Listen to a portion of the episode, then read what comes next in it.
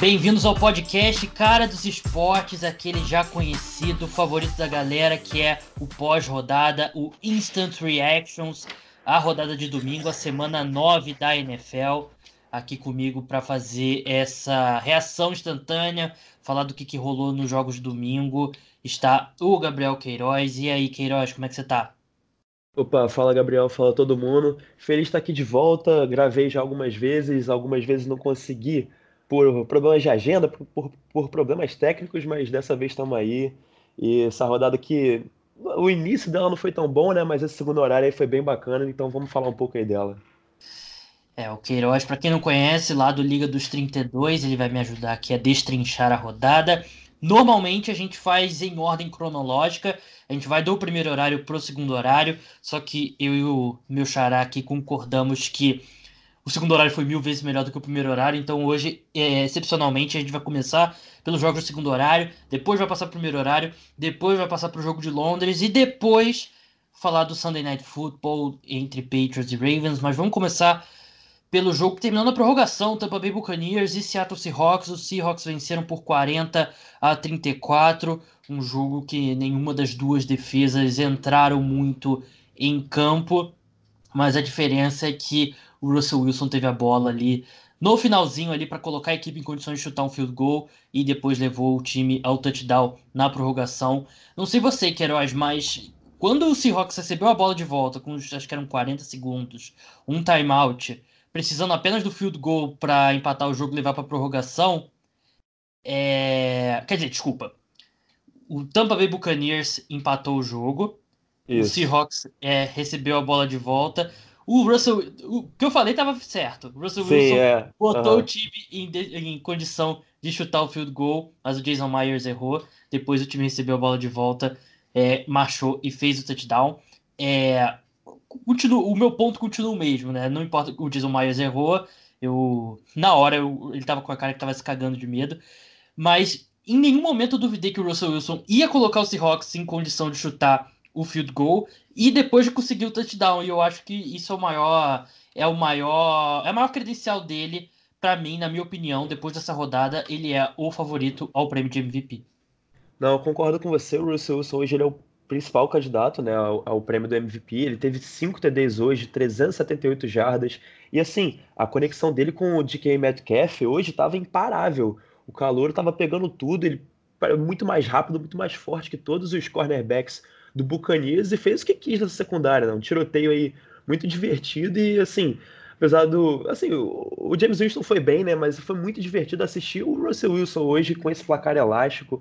Jason Myers, como você falou, né, errou um field goal no final, mas ele já tinha errado o outro também durante o jogo, errou extra point, então assim, o Seahawks poderia ter vencido esse jogo com até mais facilidade se o, se o Jason Myers não tivesse com essa cara de medo que você falou aí, que ele estava completamente perdido, meio abalado hoje. Mas um jogo muito divertido aí, eu acho que o principal desse horário, né? o Russell Wilson, não tem como dizer que ele é o principal candidato hoje ao MVP. É, ele vem tendo uma temporada fantástica. Um jogo que, é, como o Queiroz falou, foi um shootout ali, mas eu achei que o Seahawks claramente foi o time melhor. E, mas o Seahawks ainda tem aqueles problemas que a gente sabe. É um time que tem um quarterback do nível do Russell Wilson, mas continua insistindo contra o jogo, com o jogo terrestre. É, no primeiro tempo a equipe fez 13 pontos, e mas parecia que deixava ponto em campo. Né? Teve turnover do James Winston tudo mais. A defesa dos Bucks é um excelente front seven e tem uma péssima secundária e o time insistindo no jogo terrestre. No segundo tempo, parece que clicou na, na mente da comissão técnica. A equipe começou a arriscar mais passes. O Russell Wilson terminou com 43 passes tentados é, nesse jogo. E aí o, o ataque começou, começou a funcionar melhor. E os Bucks não tiveram nenhuma resposta para o Tyler Lockett, nem para o DK Metcalf, que eu concordo plenamente com tudo que o Queiroz falou. O DK Metcalf, entendo um ano muito bom de rookie. O Tyler Lockett, acho que é uma das maiores surpresas da temporada o Tyler Lockett se tornar um Doug Baldwin melhorado, né? Porque Exatamente, ia falar a gente, a gente tinha muito medo quando o Doug Baldwin se aposentou do corpo de wide receivers do Seahawks iria sentir muita falta dele e a falta de talento. Só que o Tyler Lockett hoje, ele ocupa todo o espaço do Doug Baldwin e é mais explosivo, explosivo que o Doug Baldwin. Então, eu não esperava isso de forma alguma. É, o torcedor mais otimista do Seahawks eu acho que não esperava, né? Ele é uma ameaça em profundidade, ele, ele consegue receber passes curtos, ele faz é, jogadas que você não espera. Ele recebe a bola assim como quem não quer nada e consegue ganhar mais jardas. Teve dois TDs hoje, 18 targets em 13 recepções. Então, assim, uma partida espetacular do Tyler Lockett, ele que vem jogando muito bem.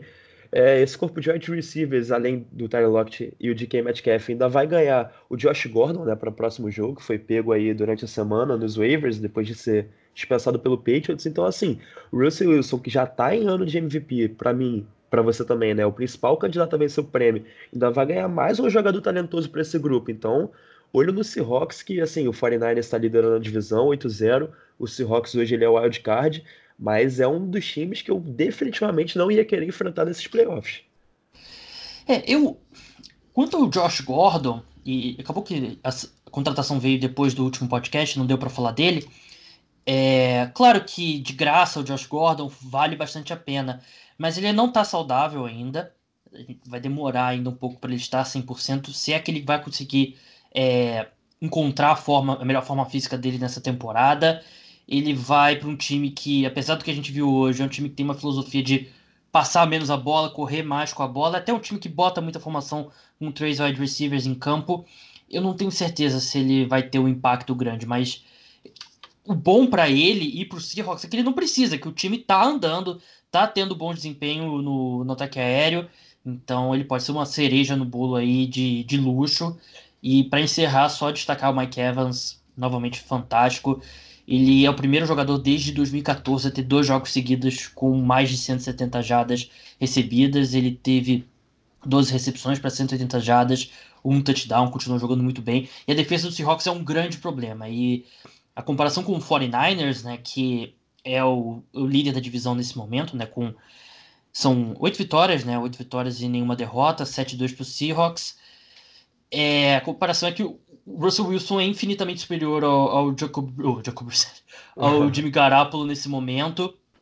E o ataque aéreo do Seahawks é muito superior ao ataque do 49ers.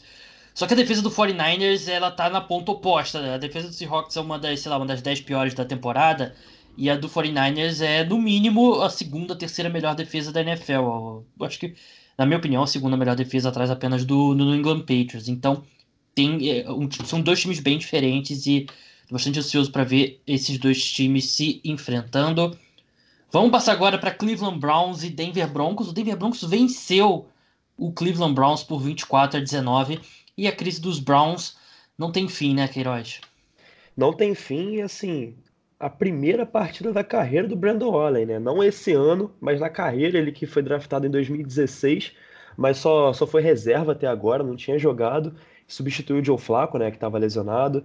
E assim, foi acima das expectativas das pessoas, né? 12 de 20 passes, 193 jardas e 2 TDs é, são números que chamam tanta atenção, mas foi mais que suficiente para poder vencer o Browns, que no papel é um time muito mais talentoso que o do Broncos, mas em campo não consegue demonstrar isso. E assim, o Brandon Allen conseguiu, além de mover bem as correntes, dar o suporte pro, pro Philip Lindsay, né? Que é o motorzinho do time, corre muito bem e ele conseguiu distribuir o jogo, deixar esse ataque mais equilibrado do que com o Joe Flacco, digamos assim, e eu gostei da estreia dele. Não esperava realmente, marquei vitória do Browns nessa, nessa, nesse jogo, e o Brandon Allen me surpreendeu completamente. Eu que era um cara que estava bem empolgado com o Browns antes da temporada começar, eu já estou agora, já, já pulei do barco há bastante tempo, mas esse resultado era um que eu não esperava que fosse acontecer mesmo já não estando dentro do hype.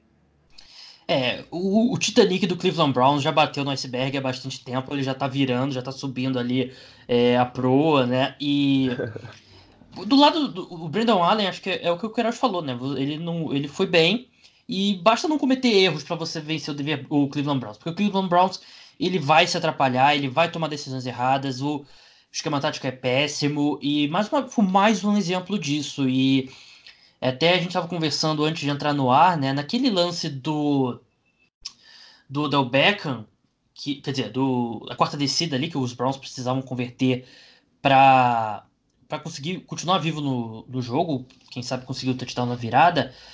O Baker Mayfield forçou uma bola ali no, no meio-campo que não teve, nunca teve chance nenhuma de tornar, se tornar um passe completo.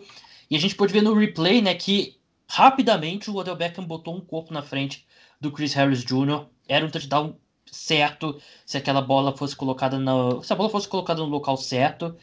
E é a história da vida do Odell Beckham na NFL, né, Queiroz? É, eu me desmarquei e o quarter, meu quarterback não viu.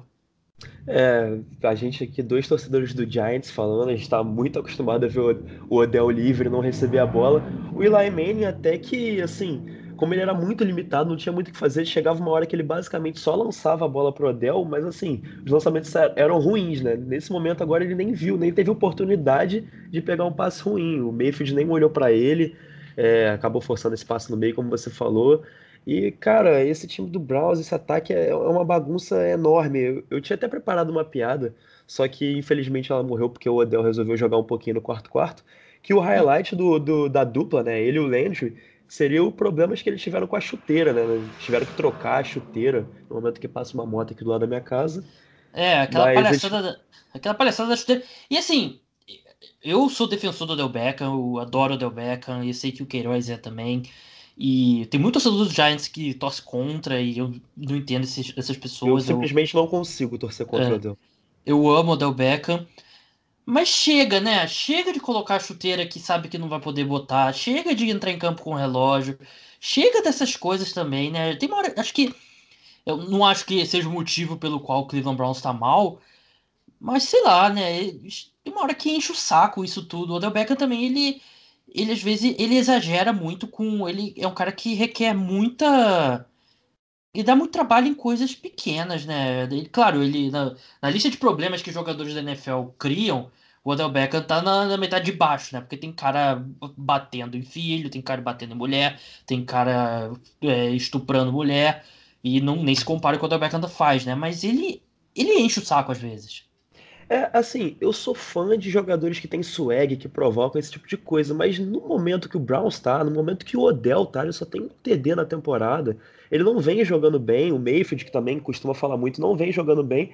Então, assim, eu acho que tem que baixar um pouquinho a bola, né? Uma coisa é você tirar essa barra, por exemplo, o Mayfield ano passado falando que, que acordou perigoso. Esse tipo de coisa, quando tá vencendo, é ótimo, assim, mas e quando tá numa arrancada, coisas do tipo, mas nesse momento do Browns, eu acho que é, é realmente desnecessário. O Odell, ele, como você falou, é, sou fã do Odell, não consigo deixar de gostar dele, continuo torcendo por ele, mas hoje, por exemplo, assim, essa temporada inteira, né, vem cometendo esses, essas bobeirinhas, assim, essas coisas que são desnecessárias e desgastam e, assim, pessoas que não são como eu e você, que gostamos já dele é, de antes, acabam não gostando. Por isso que o Odell tem tanto hater, digamos assim, porque ele faz coisas desnecessárias que acaba o pessoal acaba pegando uma antipatia dele, né? Não tem muita gente no meio termo, né? Tem as pessoas do nosso lado que amam o Odell Beckham Ou e tem as pessoas que, que odeiam o Odell Beckham, né? Não tem muita gente no meio termo. E para encerrar Cleveland Browns, né? E assim, eu peço até desculpa ao torcedor dos Broncos, que a gente acabou falando mais do, dos Browns do que dos Broncos, mas foi uma vitória importante para os Broncos agora, 3 e 6. Eu não acho que é um time que vai brigar por playoffs, mas é, mostrou algumas coisas interessantes. O Offense jogou muito melhor do que ele vinha jogando, teve um touchdown longo de 75 jardas, que foi muito importante. A defesa jogou bem, é, conseguiu pressionar ali o Baker Mayfield, não tanto quanto gostaria, mas gerou alguma pressão. E o Philip Lindsay continua sendo um dos melhores running backs da AFC e um cara que não foi nem draftado, um baita achado do Denver Broncos. Mas para encerrar o assunto Cleveland Browns, eu queria falar sobre o Baker Mayfield que muita gente pergunta né, o que aconteceu com o Baker Mayfield, foi uma enganação que aconteceu no ano passado, se ele era uma farsa e tudo mais, e eu não acho que ele seja uma farsa. O que a gente viu é, em 2018 era real, só que em 2019 claramente ele teve uma regressão. E na história da NFL não é nada incomum, não é nada é, raro você ver um quarterback que vai muito bem como rookie e tem uma queda no segundo ano. Acontece por mais promissor que o Baker Mayfield tenha se mostrado em 2018, ele ainda é um cara entrando no seu segundo ano, o primeiro ano que ele passa a off-season inteira como titular, e ele ainda não tem a capacidade para elevar o time dele ao redor quando tem tantos problemas. Até, até grandes quarterbacks têm dificuldades nisso. A gente viu, por exemplo, Aaron Rodgers no final da era Mike McCarthy, ele não conseguia mais compensar as falhas do Mike McCarthy. E o Fred Kitchens é muito pior que o Mike McCarthy. Ele é hoje o pior head coach na NFL. Ele não consegue montar um bom ataque com bons jogadores nesse time, né? Você tem um, um trio de wide receivers de respeito, Odell Beckham, Jarvis Landry, Antonio Callaway. Você tem o Nick Chubb, que é um excelente running back. A linha ofensiva tem muitos problemas,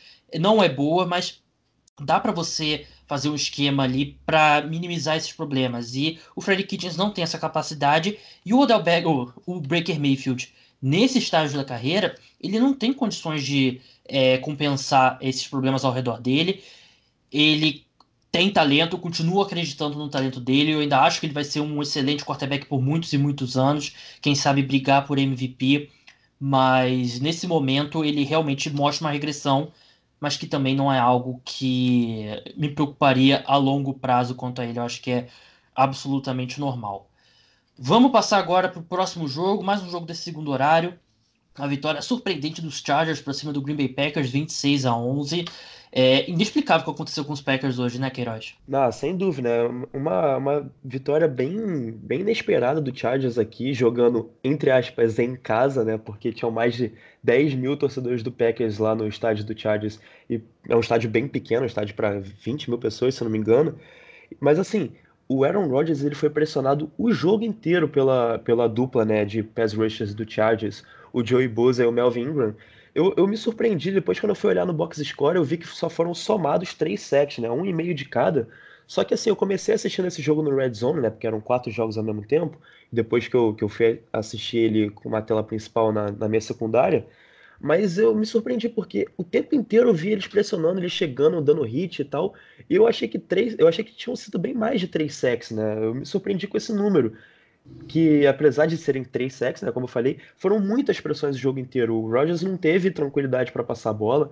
Ele é, no site só... da. Rapidinho, no site da ESPN, ele, Aaron Rodgers tentou 35 passes e em 22 desses ele foi pressionado. Foram só três sacks, mas foram 22 pressões. Então, 22 pressões, como eu falei, foi basicamente o que a gente viu no Red Zone, né? Quem assistiu o jogo no Red Zone percebeu que o tempo inteiro mostrava desenhos de, de jogada defensiva, né? Dos caminhos que o Melvin Ingram e Joey Bosa faziam para chegar no Aaron Rodgers. E assim, para quem, para quem tem o David Bakhtiari, um dos melhores left tackles da NFL, nem parecia ele em campo. Ele foi batido algumas vezes até de forma fácil. O Aaron Rodgers se livra muito rápido da bola, mas tomou pancadas, ele apanhou bastante e não teve nenhuma tranquilidade para passar, tanto que ele só teve 161 jardas nessa partida, né? Só um TD. Aaron Jones e Jamal Williams também não conseguiram correr bem. Então, uma partida muito atípica desse ataque do Packers, que o Aaron Rodgers, para mim, estava pau a pau com o Russell Wilson até semana passada. Hoje, eu acho que, se for botar assim, os cavalinhos do Fantástico aí, o Russell Wilson fez três pontos e o Aaron Rodgers não fez nenhum. Mas bastante inesperado, assim, eu não esperava essa, essa, essa regressão do, do ataque do Pegasus, principalmente pro Chargers, que não vinha bem, né? Várias semanas aí jogando mal. Então, esse para mim talvez tenha sido o jogo mais, mais inesperado dessa rodada. É, o, o, o front seven do, dos Chargers, né, como o Queiroz destacou, jogou muito bem, mas a secundária foi muito bem também, né, limitando muito os wide receivers do, dos Packers, né, então a defesa como um todo foi muito bem. Eu não gostei da atuação do ataque, eu achei que eles foram eles jogaram bem pro gasto, né, até determinado momento ali eles tiveram foram um, foi um touchdown, foram dois touchdowns do Melvin Gordon, mas foram quatro field goals seguidos para abrir o jogo, né, e foi até o que me gerou ali um pouco de medo se eu fosse torcedor dos Chargers, né? Se está tanto field goals assim contra o, contra o Aaron Rodgers, mas a equipe continuou perfeita na defesa e o ataque fez o suficiente para vencer esse jogo. Sinceramente, na EFC 4 e 5, como tá o Chargers, é suficiente ainda para você sonhar com uma vaga de, de wild card, mas o, os Chargers vão precisar enfileirar alguns jogos como esses aí para a gente acreditar nessa equipe, porque o nível de atuação não é. Sim, claro, jogou muito bem, talvez a melhor atuação da equipe na temporada, mas no geral a equipe tem jogado muito mal. Eu até acho que o 3 e 5 que eles chegaram nesse, nessa semana 9 não condiz com o nível de atuação pré esse jogo. Vamos avançar só, agora. Só, claro. só um destaque rapidinho, Gabriel. É, esse, o ataque do Charles, falar um pouquinho do ataque, foi muito mais fluido essa semana. Eu acho que é muito fruto da demissão do antigo coordenador ofensivo, né? Foi demitido essa semana o Kenny Wizerhunt. Então, Felipe Rivers, pelo menos, parece ter sido um dos que gostou. Melvin Gordon também, que não vinha jogando bem, hoje teve a melhor partida do ano, né? Então, essa demissão de coordenador ofensivo fez bastante diferença. É, o Russell Kung agora também, ele tá fazendo uma diferença né, na posição de left tackle, mas é, realmente Chargers tinha muito problema. É, vamos passar agora para Lions e Raiders. Os Raiders venceram por 31 a 24. Um jogo bem disputado, um jogo bem divertido. O jogo que o Matthew Stafford foi muito bem, 26 de 41, 406, 406 jardas, 3 touchdowns, uma interceptação. Só que o Oakland Raiders foi o melhor time, a defesa dos Lions não jogou bem, é, cedeu muitos espaços ali, não conseguiu pressionar nada o Derek Carr, que foi sacado apenas uma vez, e também não conseguiu parar o Josh Jacobs. E essa defesa dos Lions é uma decepção, eu esperava que jogaria melhor, mas nas últimas rodadas, desde aquele jogo contra os Packers, não vem conseguindo gerar nada de pressão no, no front seven. E os Raiders, na minha opinião, não sei o que você acha, Queiroz, se você for pegar o nível do elenco e o quanto o time de fato está jogando, eu acho que o Raiders é o que mais supera a expectativa. Não, com certeza, eu concordo com você. Eu acho que o John Gruden está fazendo um, um, bom trabalho. Ele que tem um ataque bem a cara dele mesmo, né? O Josh Jacobs, o running back da equipe, tá jogando muito bem. Ele é o motor desse ataque. O ataque é basicamente baseado nele. Teve 28 carregadas, 120 jardas e 2 TDs. O ataque do Raiders assim, ele é basicamente corrida com o Josh Jacobs e play action para ajudar o Derek Carr. Ele consegue é, é, achar um recebedor em profundidade. Você abre espaço e corre com o Josh Jacobs. E tá assim, e o John Gruden tá fazendo o ataque andar dessa maneira. E assim, apesar da gente eu sei que a sua opinião, a minha é mais ou menos parecida com algumas pequenas diferenças. Não é, a gente sabe que não dá para vencer consistentemente da NFL correndo com a bola, mas o Joe Gruden está conseguindo fazer uma campanha é, muito acima das expectativas, né, como você falou. E o Josh Jacobs, o calor, para mim hoje ele já é o principal candidato a calor ofensivo do ano. Tá muito bem, mesmo assim, ele é literalmente ele é o ataque do do Raiders e os outros jogadores, os recebedores, o próprio Derek Carr, ele, eles aproveitam o espaço que as defesas deixam tentando parar o Josh Jacobs. Então, assim, ele é literalmente o protagonista e tá funcionando, tá jogando muito bem. Para mim, hoje é o calor ofensivo do ano. E ponto pro John Gruden, porque eu não esperava que o Raiders fosse ter essa, essas vitórias a esse ponto da temporada. E a torcida acho que tá bem feliz com esse, com esse desempenho também. É, eu, sobre a questão do jogo terrestre, né? Assim, para um time que está brigando pro wild card, um time que não tem um ataque aéreo tão potente, o Josh Jacobs é importante, mas é, nos melhores ataques da NFL o jogo terrestre tem um impacto bem menor. É... Vamos passar agora para os jogos do primeiro horário. E vamos começar pelo Vikings e Chiefs. Os Chiefs venceram com o Matt Moore 26 a 23 para cima dos Vikings. É um jogo bem disputado e para mim foi uma, foi uma obra de arte do Andy Reid essa vitória do, do Kansas City Chiefs e as chamadas dele, sempre as chamadas perfeitas e teve uma, se eu não me engano, foi uma quarta descida ali no final antes da equipe estar o field goal que ele conseguiu um passe curto ali pro Tyreek Hill que foi sensacional. O Tyreek Hill teve um jogo fantástico, seis recepções, 140 jardas, um touchdown. Um jogo ali que foi uma obra de arte do Andy Reid, porque nenhum outro head coach da NFL, talvez o Sean Payton, mas o Sean Payton ele fez com o Terry Bridgewater. O Matt Moore é bem pior que o Terry Bridgewater, mas o que o Andy Reid fez nesse domingo foi realmente impressionante. Conseguir marcar 26 pontos com o Matt Moore. É... acho que a gente tem que começar a falar do Andy Reid como candidato a Coach of the Year, no momento que passa uma moto aqui também na minha casa. O pessoal deixando aí a. Mas não gostando de fazer barulho aqui para atrapalhar o podcast, mas tudo bem. É, esse time, para mim, Queiroz, é, na EFC, eu não tô, eu não tava, não estava antes preocupado, porque a partir do momento que a gente soube que ia ser uma lesão um tempo curto do Patrick Mahomes, eu sabia que poderia, sei lá, o time em vez de vencer 12 jogos, vencer 10 jogos, mas na EFC não ia ser um grande problema, e eu continuo, continuo colocando esse time como um dos favoritos ao título da AFC. Para mim também, sem dúvida, um dos favoritos aí, eu acho que a única coisa que o Chiefs foi prejudicado é em questão de mando de campo nos playoffs contra o Patriots, né? Porque a gente sabe, assim, os dois favoritos na UFC para mim, pelo menos, né? Patriots e Chiefs. E essas derrotas aí que vieram nas semanas anteriores podem atrapalhar na hora de sediar uma final de conferência. Mas como você falou, o que o Andy Reid fez, tá, tá fazendo, né, com o Matt Moore essas semanas é muito surpreendente. Há umas duas ou três semanas atrás, eu cheguei a escrever uma coluna lá na Liga dos 32, falando que eu daria o prêmio do, de técnico do ano para o Sean Payton pelo que ele estava fazendo com o Saints, com o Bridgewater, né, na ausência do Drew Brees, porque era completamente inesperado. Mas como você falou, o que o Andy Reid está fazendo com o QB, que é até pior do que o, do que o Ted Bridgewater, né? O Matt Moore, que já basicamente nem tinha mais espaço na liga, né? Ele foi preterido pelo Jay Cutler então, no Dolphins. Então, assim. Ele estava aposentado. Tava aposentado, então. Ele se aposentou depois do, do Jay Cutler chegar no Dolphins, se não me engano, ou uma temporada depois, algo do tipo. Então, assim, é um QB que ninguém queria e não tinha mais espaço. O Andy Reid simplesmente pegou o cara, botou no lugar do Mahomes, que foi o último MVP, e fez o cara passar de 275 jardas contra a defesa do Vikings, né? Não foi contra, sei lá, a defesa do Giants, foi contra a defesa do Vikings, que é uma das melhores da temporada, pelo menos no papel, e vem jogando bem também durante toda a temporada. É, infelizmente aí pro, pro Kirk Cousins, mais uma vez uma derrota para time positivo, né? Mas é eu, acho, eu acho que dessa vez não dá para botar na conta dele. Eu não acho que ele tenha jogado mal assim. Ele até, até teve números assim razoáveis, não no aproveitamento, né? 19 de 38 passes, mas 220 jardas e 3 TDs, como eu falei, eu não acho que foi na conta dele. Basicamente, foi um jogo muito equilibrado, né? Foi um jogo estranho também. Cara, eu não sei se você reparou, Gabriel, mas a TV filmava de vez em quando a torcida e o estádio estava muito dividido, tinha muito torcedor do Vikings. Eu não entendi nada isso. Cara, foi, foi muito bizarro. Quando eu tipo, deu uma imagem assim afastada, que eu vi quase metade do estádio de roxo, eu falei, cara, isso em Kansas, porque a torcida do Chiefs é uma, uma das mais presentes, é, é a mais barulhenta da NFL, eu achei muito surpreendente. É como se eles tivessem pensado, ah, sem o Mahomes não vale a pena ir. Então isso me deixou muito, assim, estranho, achei muito esquisito, mas né, foi um jogo equilibrado, mas muito estranho também, principalmente essa questão da torcida. É, é rolou uma invasão corintiana, né?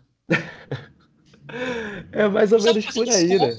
Eles estavam fazendo escola. Estavam, ah, o, o, Everson Griffin, se não me engano, puxou numa terceira descida importante, ele puxou o Skull de dentro do campo. É, foi. Em Kansas. Então, assim, foi um jogo bem, bem esquisito. O Kirk como eu falei, para mim não foi ocupado pela derrota, mas acaba a estatística, né? É, vitórias por jogador acaba indo na conta dele. Mas eu, eu, é basicamente quem teve a última bola, né? O Chiefs teve a última bola, conseguiu fazer uma campanha para chutar o field goal e o, e o kicker do, do Chiefs não desperdiçou, botou lá dentro, bem no meio do Y e e mais uma vitória para o Chiefs que foi importante para a credibilidade e para acho que trazer a torcida de volta, né? Porque se era falta de acreditar, agora eu acho que eles pelo menos têm motivo para ir, ou já tinham, né? Mas na cabeça do torcedor de Kansas. É, eu achei que a eu não achei que o Kansas, eu também concordo, o Kansas não, não foi o melhor jogo dele, claro, né? Mas também não achei que ele foi o culpado. Eu achei que se tem que encontrar um culpado, acho que a secundária do. Principalmente a posição de cornerback ali dos Vikings foi queimado o jogo todo ali, o, o Xavier Rhodes, e principalmente o Trey Waynes teve uma péssima partida. E para encerrar esse jogo, a volta do Chris Jones muda tudo nessa defesa. A defesa do, dos Chiefs jogou muito bem. E o Chris Jones, ele é um dos melhores jogadores de interior de linha defensiva. Ele foi fantástico nesse jogo e um dos principais motivos pelo qual a equipe derrotou os Vikings. Bem, vamos passar agora para Pittsburgh Steelers e Indianapolis Colts. Os Steelers venceram por 26 a 24 num jogo que mais uma vez os Colts tiveram que mostrar sua resiliência. Perderam o Jacoby Brissett, é, se não me engano, no segundo quarto. E ainda assim conseguiram fazer um jogo bem equilibrado com os Steelers. O Brian Hoyer entrou, teve três touchdowns, uma interceptação, queda de nível bem considerável em relação ao Jacoby Brissett. E o que diferença, o problema para os Steelers é que, mesmo com o terceiro quarterback dos Colts, né, o Brian Hoyer, a diferença para o Mason Rudolph não foi tão grande. Eu achei que o Mason Rudolph fez um jogo bem ruim, 26 passes completados para apenas 191 jardas, que é um número bem baixo. É, não gostei muito do que os Steelers fizeram nesse jogo, e a diferença acabou sendo a pick six do, do Minka Fitzpatrick, né, que ele que fez a...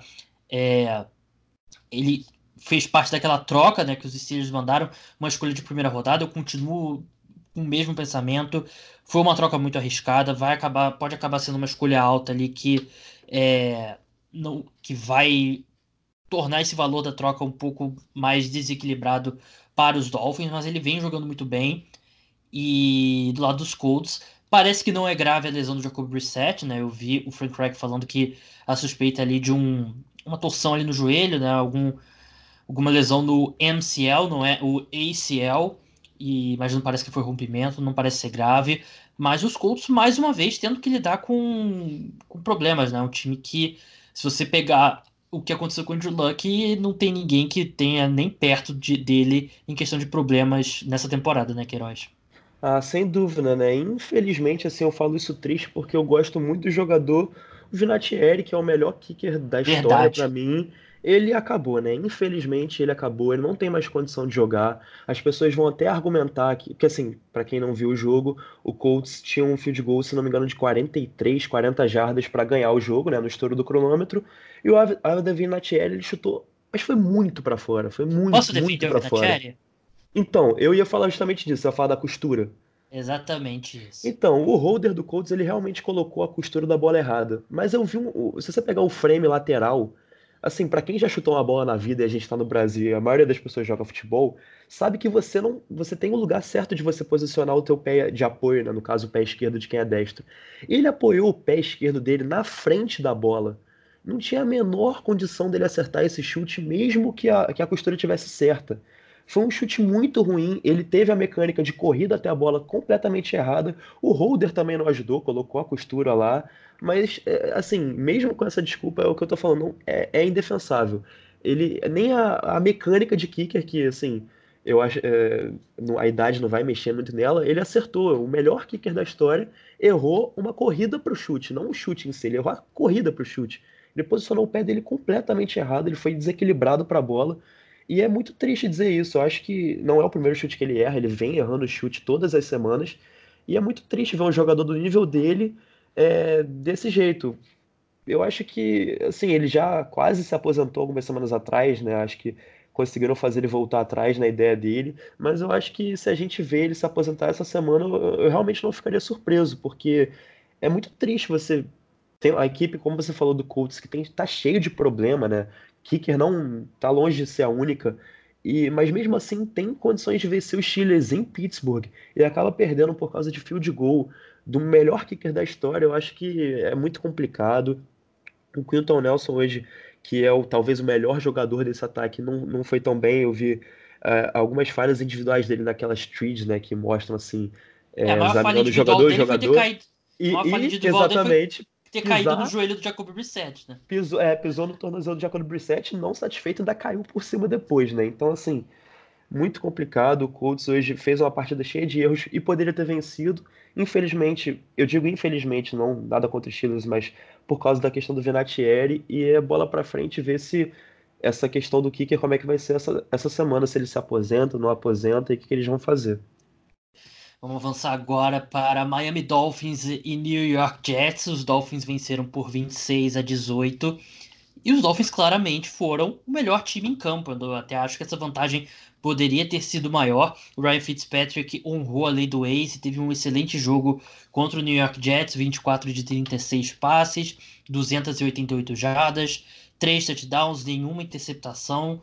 Um dia que o ataque terrestre não funcionou nada, né? 50 jardas terrestres em 24 carregadas e o ataque aéreo foi o que, carregou o piano, carregou o peso. O Mike Sick, o Tyrande da equipe, jogou muito bem. Acho que os Dolphins os Dolphins encontraram um Tyrande aí nele, o Preston Williams jogou muito bem, o Devante Parker teve uma recepção incrível com uma mão só ali, que no, no touchdown, né, o touchdown que ele teve no jogo, que foi uma ótima atuação dos Dolphins, achei que o ataque jogou muito bem e claro que a vitória não ajuda muito a equipe, né, porque os próprios Jets agora estão ali empatados com eles, na mesma campanha, o Cincinnati Bengals está, entre aspas, na frente, né, com 0 e 8, então pode fazer diferença, pode ser a diferença entre conseguir o Tua e outro quarterback, mas os Dolphins mereceram a vitória. E do lado dos, do, dos Jets, né, havia preocupação quanto à defesa e definitivamente não jogou bem, mas não dá para não dá para pagar o quão inepto é esse ataque, marcar 18 pontos contra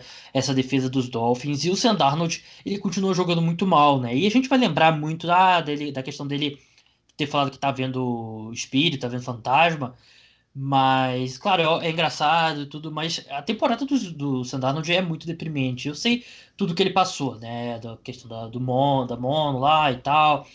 Parece que ele perdeu uma unha no dedo do pé e tá com uma lesão no dedão e tal, enfim. Mas ele tá jogando muito mal e eu achava que a expectativa sobre o Sam Darnold nessa off-season era um pouco exagerada. Ele teve bons momentos para encerrar a última temporada, mas muita gente via ele como uma certeza, certeza que eu não via. E ele tá jogando muito mal e ele tá. Ele tá num nível de atuação que se os Jets chegarem no próximo draft com uma terceira, quarta escolha geral, os, times, os Jets vão ter que se perguntar se é hora de ir atrás de um outro quarterback ou se vai dar mais um ano ao Sam Darnold. O próximo draft tem opções na posição de quarterback. É um draft rico porque você tem essas opções na posição de quarterback além do Tua, mas você tem caras como o Chase Young, você tem caras como o Jerry Judy, wide receiver de Alabama, que são dois caras que se encaixam em qualquer time, nos Jets não seria diferente. Então, o Sendarnold, se ele manter esse nível que ele está jogando atualmente, ele coloca a situação, os Jets numa situação bem complicada. Uma situação que eu acho que não é complicada para os Jets, que para mim é bem clara, é que a equipe precisa demitir o Adam Gaze. Tudo bem, é o primeiro ano dele no, em Nova York. A gente está na semana 9 ainda, tem bastante temporada pela frente, mas eu não vejo nenhum motivo para o Adam Gaze terminar o ano como head coach do Miami. Do, Quer dizer, ele já fez merda no Miami Dolphins, agora tá fazendo merda nos Jets, mas eu não vejo nenhum motivo para manter ele, porque eu acho que a, a influência dele no Sam Darnold tá sendo muito negativa. Ah, eu concordo 100% com você. É, eu já fui contra a contratação da Adam Gaze eu fui a favor, eu tenho que fazer. Eu, tenho que fazer, eu, eu fico falando da, da história lá do eu ter colocado o Trubisky como o pior quarterback titular, mas eu lembro do meu, dos meus, meus fracassos também. Eu defendi a contratação do Adam Gaze e eu tava 100%, 110% errado. Continue, por favor, Queiroz. É, eu, eu por outro lado, não, eu, eu cara, cara, eu, eu, sou, eu fico muito triste do hate que eu dei no Adam Gaze em algum podcast que a gente gravou que não foi ao ar por problemas técnicos. Eu, eu tô muito triste porque qual eu queria deles? muito pegar aquele. É, qual deles, né? Porque aí, pra quem já não sabe, né? Muita gente não deve saber, a gente já teve alguns problemas de gravação. Mas em algum deles eu dei um hate bem pesado no Adam Gaze, eu nunca gostei dele. É, em momento nenhum ele me convenceu e para mim ele não, nunca teve argumentos para ser head coach, no máximo coordenador ali. E olhe lá, porque o trabalho dele nunca para mim nunca foi justificado, né? Então, ele além de, de para mim incompetente em campo, ele é um problema de vestiário, não tem nenhum time que o Adam, é, que o Adam Gaze comande que você falhar, ah, esse time não teve problema de vestiário nessa temporada, todos têm. Então não é possível, é. Não é possível, é problema técnico, é problema de vestiário, não tem como, não para mim não existe argumento para você manter um câmera como esse. Então, se o Adam Gaze cair hoje, se ele cair amanhã, é, é para mim o, o o New York Jets vai estar economizando tempo, né? Tá até economizando tempo porque é um cara que não é para demitir no final da temporada. Eu demitiria ele hoje. Ele é muito ruim, muito ruim. É, já tem problemas aí em campo, né? Não precisa nem falar. O Sam Darnold tá jogando muito pior do que no ano passado. E nessa trade deadline aí, para quem acompanhou, esse, esse problema do com o Levan Bell e com o Jamal Adams em questão de troca, então esse vestiário do Jets aí, ele com certeza ele tá quebrado. E quanto antes você tirar essa cereja podre aí, que para mim é o Adam Gaze, melhor. É, o grande mérito do Adam Gaze foi ter assistido o Peyton Manning ter o ano mais genial da carreira dele ali da sideline e cada vez a, contribuição dele naquele ano de 2013 do Peyton Manning, a gente tá vendo cada vez mais que aquilo foi tudo Peyton Manning. Vamos passar para Chicago Bears e Philadelphia Eagles. Os Eagles venceram por 22 a 14. Fizeram um bom primeiro tempo, mas no segundo tempo ali, a partir do segundo metade, terceiro, quarto em diante, fez tudo possível e impossível para dar a vitória ao Chicago Bears. Mas os Bears simplesmente. Eu não quero ficar batendo sempre na mesma tecla, porque eu acho que fica repetitivo.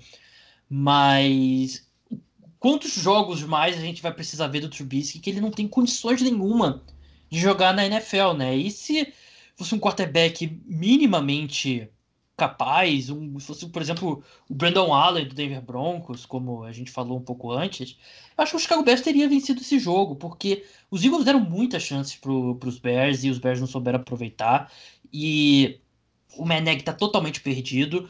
Ele é um cara que, se ele fosse jogador, eu, como, sei lá, GM dos, dos Bears, colocaria ele na injury reserve para expor ele, porque o Meneg ele tá passando vergonha, ele tá. Ele, acho que o, o Trubisky quebrou a mente dele. E não sei, eu não sei como é que você pode olhar para 53 jogadores, Queiroz. É, 52, né? Porque um, o outro é o Trubisky. É, como você pode olhar para os outros 52, 52 jogadores do elenco e convencer ele, eles que a melhor opção para a equipe é ter o Trubisky. Isso, para mim, não faz sentido nenhum. É, exatamente, como você falou, né? Então, pra gente trocar essa tecla de bater toda semana, de falar mal do Trubisky, eu acho que para mim já tá mais, mais, do que claro que a gente tem outra pessoa para ocupar, né? E essa pessoa é o Matt como você falou. Não existe mais justificativa para manter um cara desse em campo, ele não consegue passar a bola. Ele ano passado ele conseguia compensar alguns desses problemas correndo com a bola. Nem isso ele consegue mais, ele correu duas vezes hoje para 15 jardas. Então, o Matt Nagy, ele é sim culpado, ele teve um ano muito bom no passado, ele conseguiu fazer esse QB horroroso que é o Trubisky é, render minimamente, né? O time foi para os playoffs, tudo bem que tinha aquela defesa que carregava, mas o Trubisky não foi um grande desastre como está sendo esse ano. E ele simplesmente mantém o Trubisky, ele não e, e, assim, tudo bem, a gente fala aqui o tempo todo de questão de jogo corrido, mas quando você tem um QB desse nível, você tem sim que correr com a bola. Você claro. tem um calor, você tem um calor que tá, tá jogando bem, ele tá melhorando a cada semana e você não dá mais carregadas para ele. O Dave Montgomery só teve 14 carregadas hoje para 40 jardas, fez dois TDs, cara. Então, como é que você não dá mais a bola para esse jogador, né? Até o time que tem o Tariq Cohen, que pode fazer algumas jogadas interessantes, né? O jet sweep, coisas do tipo também não está tendo impacto nenhum nesse ataque. Então o Matt Nagy ele é sim muito culpado. Eu acho que dá para dizer até que ele já é mais culpado do que o Trubisky, porque é como a gente costuma dizer aqui para futebol brasileiro, né? A culpa não é do jogador ruim, a culpa é de quem contrata e de quem escala.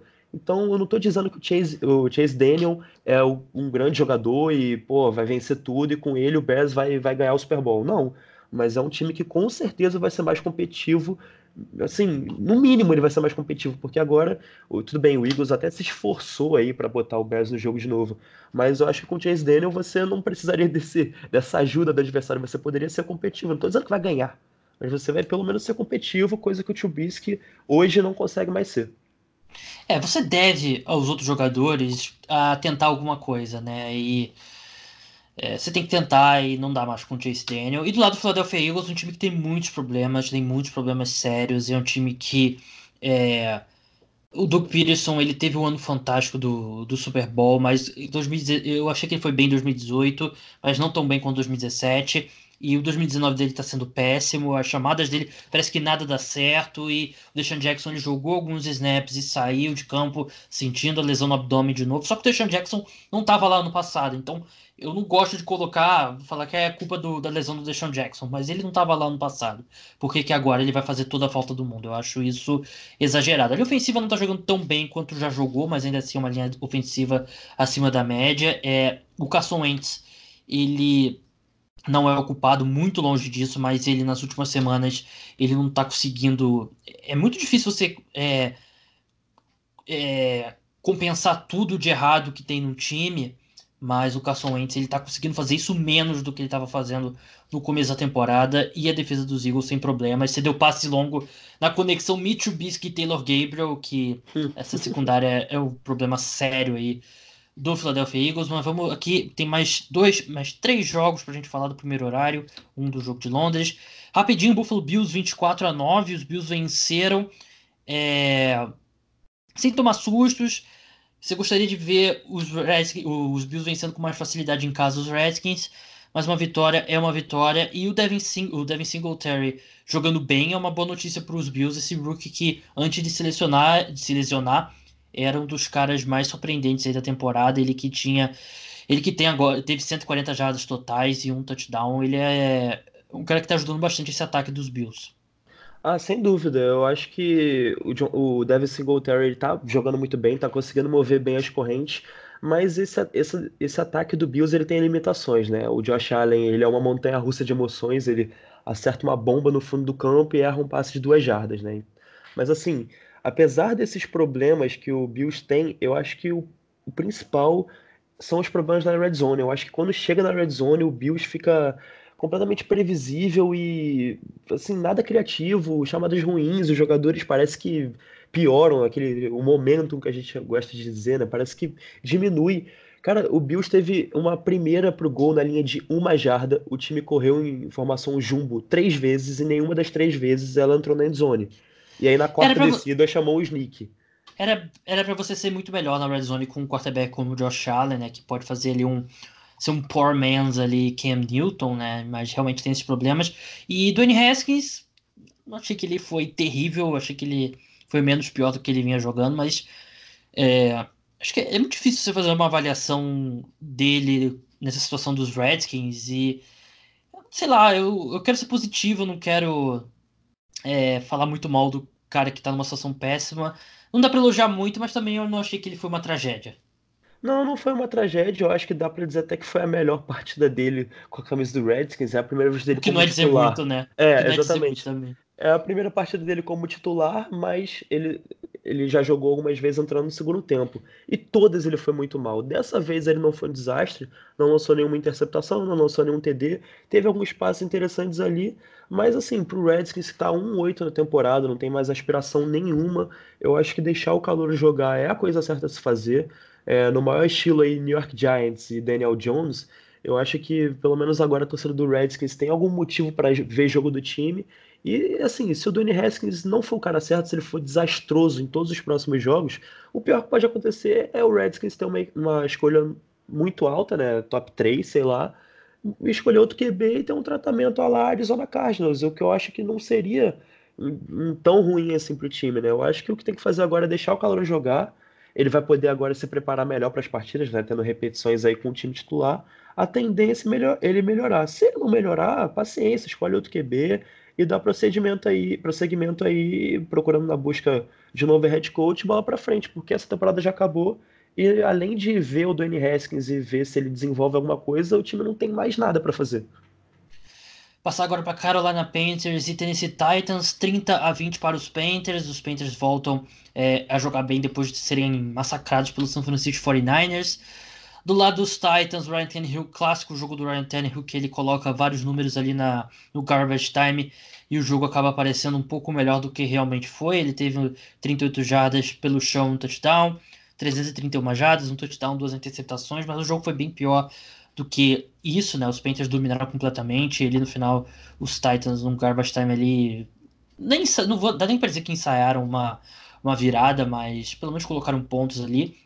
Kyle Allen jogou muito bem, 17-32, dois touchdowns, uma interceptação. Christian McCaffrey teve excelentes números para variar, teve 146 jardas e, no, pelo chão, três touchdowns totais, mas em geral um bom jogo dos Panthers, que claramente está num nível ali para brigar por wild card, mas não o suficiente para brigar é, pelo título da divisão. É, vamos passar agora para Texans e Jaguars e todo esse Texans e Jaguars em Londres foi uma repetição de todos os jogos da AFC Sul, né, Queiroz? Sempre um jogo estranho, os dois times cometem erros e poucos pontos, e os Texans venceram, mas para mim é, foi um jogo clássico de dois times da AFC Sul. Ah, concordo com você, e assim, um jogo bem morno, assim, e eu tinha, eu tinha anotado aqui que eu tinha duas confirmações depois dessa partida, só que uma delas sofreu uma alteração e eu quero até te perguntar. A primeira afirmação que eu tenho, essa eu não tenho a menor dúvida. Se o Deshaun Watson tivesse um bom head coach, ele seria um sério candidato a MVP. Mas ele é um sério ele... candidato a MVP mesmo sem um bom head coach. É, o problema é que ele não vai ganhar com o que o Russell Wilson tá jogando e com o que o. Ah, tudo bem que hoje ele não fez isso, o... mas o Aaron Rodgers estava jogando também. Eu acho que se ele tivesse um head coach competente, ele seria talvez o principal candidato. Porque ele, assim, você olha os números dele, 22 de 28 é, tentativas, 201 jardas e 2 TDs, é uma partida ok. Só que se você vê em campo o que ele faz, como ele converte terceiras descidas, como ele lança caindo com um cara. Teve um passe muito bonito dele com o Ngakwe, o pass, o pass rush do Jaguars, na, na cintura dele. Então, assim, ele em campo ele é um, um jogador inacreditável. para mim, hoje, um dos melhores QBs da NFL. E se não fosse o Bill O'Brien, ele seria talvez o principal candidato a MVP. E a, o segundo ponto que eu tinha para falar, e ele sofreu alteração por causa dos, sei lá, três minutos finais de jogo, é que o Nick Foles não voltaria a ser QB titular do Jacksonville Jaguars, pelo menos não esse ano. Só que, com o jogo já acabado, não tinha mais partida basicamente, o Gardner Minshew decide lançar duas interceptações ridículas e sofrer um fumble. E aí a discussão entre ele e Nick Foles, que volta mais ou menos daqui a duas semanas, voltou. Eu não sei o que você faria, eu ainda manteria o Gardner Minshew mas isso agora deixou de ser uma, uma unanimidade para virar uma pergunta, né? É, eu concordo plenamente. Eu manteria ainda o Gardner Minshew, mas ele não tem, ele não vai ter ali muita folga, né? Ele, ele, se ele mantivesse o nível que ele começou como titular, ele teria garantido ali uma uma liderança maior ali, precisaria de uma sequência ruim para ele perder a titularidade. Eu concordo plenamente. Eu acho que eu não culparia o Doug Marrone se ele decidir colocar o Nick Foles, Mas eu ainda manteria o Gardner Minshew, mas eu também não daria muito tempo para ele. Mais um jogo ruim, aí eu já daria uma chance pro Nick Foles, que jogou pouquíssimo tempo, é verdade, mas o primeiro jogo dele contra, contra o Kansas City Chiefs, se eu não me engano, na semana 1 ele teve bons momentos ali, começando com o time, então é, manteria o Gardner Minshew, mas ali no primeiro sinal de perigo eu colocaria o Nick Foles. Mas é isso, eu me despeço agora do Gabriel Queiroz, depois eu vou falar do Sunday Night Football, mas agora é, agradeço sua participação, Queiroz, muito obrigado, como sempre, e o que, que você está planejando escrever essa semana lá no Liga dos 32? Cara, eu ainda não tenho pauta definida para essa semana. Minha, meu texto deve sair só na quarta-feira. Ainda vou analisar, tem que assistir com mais atenção, né, todos os jogos para ver direitinho. Mas nessa semana eu escrevi sobre o próprio Dwayne Haskins, né, como eu falei, que a única coisa que resta no Redskins é ver ele jogar, porque a temporada já acabou. E na semana anterior eu escrevi sobre Sean Payton, então dá uma olhada lá, eu geralmente posto os meus textos no Twitter. Para quem ainda não me segue, é 7 Aí segue a gente também lá na Liga dos 32, no Instagram, no Twitter e tudo mais. Foi muito bacana participar aí, Gabriel. E dessa vez sem problemas técnicos, né? Graças a Deus. Graças a Deus. Então é isso, vamos passar agora pro Sunday Night Football. Caramba, hein? Essa eu não via acontecer. O Baltimore Ravens passou por cima do New England Patriots com alguma facilidade, com um show do seu ataque terrestre, 213 jardas pelo chão. O Lamar Jackson nem teve números espetaculares, foram dois touchdowns pelo chão, 63 jardas, mas 163 jardas passando a bola mas foi mais do que suficiente. Ele foi melhor do que esses números dele sugerem e a equipe passou com facilidade pelos Patriots e confirma mais uma vez que o John Harbaugh é o grande rival aí do, do Bill Belichick nessa ele assumiu a equipe em 2007, né? Então nos últimos 12 anos, e eu acho que em geral foi o treinador que mais deu trabalho a ele. Ao Bill Belichick, se você não contar o, o Tom Coughlin, claro que derrotou o, os Patriots em dois Super Bowls.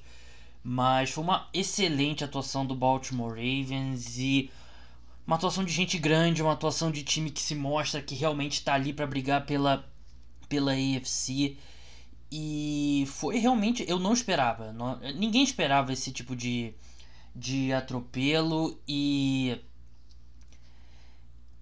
eu não esperava que os Patriots iam ter tanta dificuldade para parar o jogo terrestre do Baltimore Ravens, porque o que eu acreditava que iria acontecer era os Patriots iam vender tudo para parar o jogo terrestre, iam colocar spy no, no Lamar Jackson e iriam conseguir desacelerar esse jogo terrestre. Só que o Lamar Jackson ele não corre tanto com a bola em situação de scramble, né? Muita corrida desenhada e muita corrida bem desenhada. Esse ataque terrestre do Baltimore Ravens é o mais sofisticado que tem na NFL, é o mais variado que tem na NFL. E a linha ofensiva do Baltimore Ravens fez uma partida perfeita, ela dominou completamente ali a linha de scrimmage, abriu muito espaço e era o Marshall Yanda fazendo um excelente trabalho, Orlando Brown fazendo um excelente trabalho, Ronnie Stanley fazendo um trabalho, o guard saindo para bloquear. Então tudo funcionou ali e a defesa dos Patriots foi completamente dominada no front seven. E no começo do jogo eu até cheguei a twittar que eu achava que, que os Patriots iam colocar mais gente perto da linha de scrimmage. Eles não fizeram isso. E isso foi um, um. o começo ali foi errado. Os, os Ravens saíram ali com 17 a 0 no placar. E o que os Patriots fizeram para rebater? Acho que foi muito, muito inteligente do Josh McDaniels e do Bill Belichick, porque quando um time está sendo dominado na posse de bola da forma como os Patriots estavam sendo, a tendência é o ataque querer sentar na bola. É querer, ah, vamos dar tempo para nossa defesa é, descansar e tal, isso aqui, aquele clichê de sempre. Só que aí você desvia do que você faz de melhor, você passa a querer gastar o relógio não marcar pontos. O Patriots fez o oposto. Foi pro no huddle, é, acelerou o jogo e nem sempre acelerou o jogo, porque muitas vezes ia direto para linha de scrimmage e o Tom Brady esperava. O Tom Brady olhava a defesa, o Tom Brady analisava e dessa forma o, os Patriots conseguiram equilibrar o jogo. Claro que os dois fumbles do, do Baltimore Ravens foram chave, né? Um foi do retornador de punch, que agora ah, o que era dos Patriots, o Cyrus Jones e outro do Mark Ingram. A equipe conseguiu 10 pontos dessa forma. e foi pro intervalo ali é, perdendo por apenas 4 pontos, né, 17 a 13. Mas logo em seguida, no segundo tempo, os Patriots devolveram a devolveram a gentileza com um fumble. Foi do Buck? Não, foi do, do Edelman, claro. Um fumble do Edelman retornado para o touchdown pelo Marlon Humphries. Ainda bem que a, a, a arbitra... Quer dizer, ainda bem para quem está assistindo ao jogo, né? Para o torcedor dos Patriots, ainda ruim que a arbitragem não parou a jogada como costuma fazer. Mas aí os Patriots, os Ravens retornaram aquele fumble para touchdown. Os Patriots até conseguiram um touchdown, mas dali em diante os Ravens dominaram completamente o jogo e foi uma atuação de gente grande, uma atuação de adultos. Os Ravens tiveram 35 minutos de posse de bola e dominaram o jogo. Foi um jogo que os Ravens venceram, poderiam ter vencido até por mais do que realmente venceram, 37 a 20 o placar. Eu vi algumas pessoas criticando ali a linha ofensiva dos Patriots e tudo, falando que eu, Tom Brady foi muito pressionado e eu sinceramente não, não sei que jogo que essas pessoas viram, né? Porque a linha ofensiva dos Patriots fez um trabalho muito bem acima da média, protegeu muito bem o Tom Brady e tem um clichê aqui, principalmente entre fãs brasileiros de NFL, é que ah, o jogo tá ruim, o time, o ataque não tá jogando bem, culpa da linha ofensiva. As pessoas têm um pouco de dificuldade para expressar o que elas estão vendo ou entender o que elas estão vendo. O Tom Brady foi sacado uma vez, ele foi duas vezes, desculpa. Tudo bem, não é, não foi perfeita a atuação, mas não, não é nada de outro mundo. O, o, o Tom Brady, ele teve até alguns momentos que ele se movimentou bem no pocket ali, eu gostei. Não achei que foi um jogo péssimo do Tom Brady também, não. Achei que foi um jogo do que ele, na média, ele fez o que ele vinha fazendo ao longo da temporada. E esse é o ponto, né? O, os Patriots perderam esse jogo porque a defesa não conseguia sair de campo. E esse ataque dos Patriots, essa versão atual do ataque dos Patriots, essa versão atual do Tom Brady, ela não tem nenhum elemento de jogada longa. Então, quando você tem menos jogadas no ataque,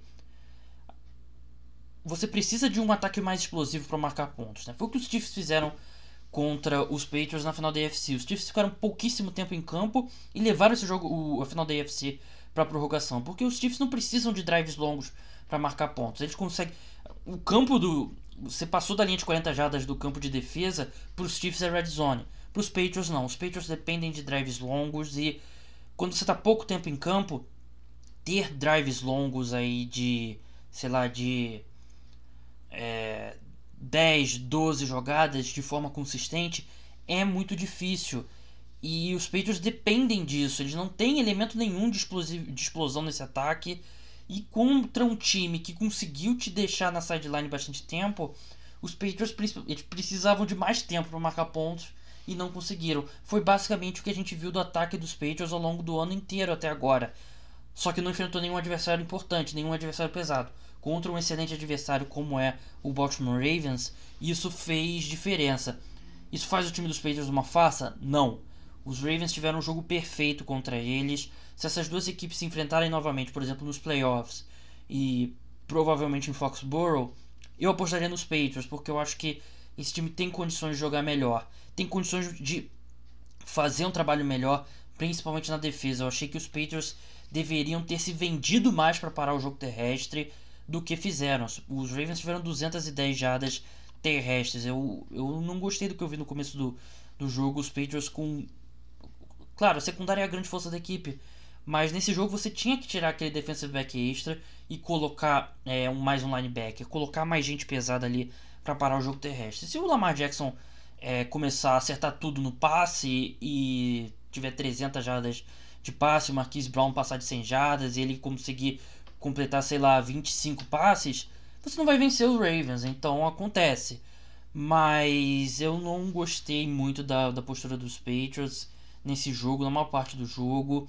E eu achei que eles eu achei que a, a diferença no, das duas equipes até foi até maior que esses 17 pontos, porque eu achei que os Patriots conseguiram muito igualar esse jogo. Claro, com esse ajuste que eles fizeram no ataque do no huddle, mas não necessariamente é, acelerando o jogo mais por, mais por causa dos dois fumbles que os Ravens sofreram no final do primeiro tempo. Achei que os Ravens foram superiores o jogo quase todo e venceram com com autoridade e é um time que acho que ninguém quer enfrentar. É um time muito, é um time bem diferente de tudo que acontece na NFL atualmente e é um, é um time bem difícil mesmo de se enfrentar. Ótimo pro Baltimore Ravens, pro New England Patriots é um choque de realidade, mas eu acho que não era um time para terminar 16-0, não era um ataque para terminar 16-0, não é nem perto. A defesa é melhor do que bem melhor do que a do time de 2007, só que o ataque de 2007 era ainda melhor do que o ataque. A diferença do ataque de 2007 para esse ataque é maior do que a defesa de 2019 para a defesa de 2007. Então acho que o 8-1 tá de ótimo tamanho. O time vai ter uma, uma série um pouco mais difícil daqui para frente e vai ser importante é, como o time vai se portar. E conhecendo os Patriots, não é um time que, que vai sentir o peso de uma derrota como foi essa para o Baltimore Ravens. Só que esse ataque precisa jogar melhor, eu acho que pode jogar melhor, integrando mais o Mohamed Sanu, integrando mais o Felipe Dorset, né, que eu acho que é o único wide receiver veloz que tem nesse jogo, né, e correr um pouco melhor com a bola, porque os Patriots, como eu falei, sem esse sem ser um time explosivo, eles precisam controlar um pouco melhor o relógio e com 38 jadas terrestres do James White, 18 do Buckhead, 18 do Sonny Michel, não vai ser suficiente. Bem, é isso. Esse foi o podcast pós-rodada da semana 9. Muito obrigado ao Gabriel Queiroz que participou na maior parte do programa. O podcast volta aí na terça-feira à noite, quarta-feira de manhã com certeza está no ar. E com convidado e tema ainda a definir. Pessoal, muito obrigado a todos que escutaram e até a próxima. Tchau!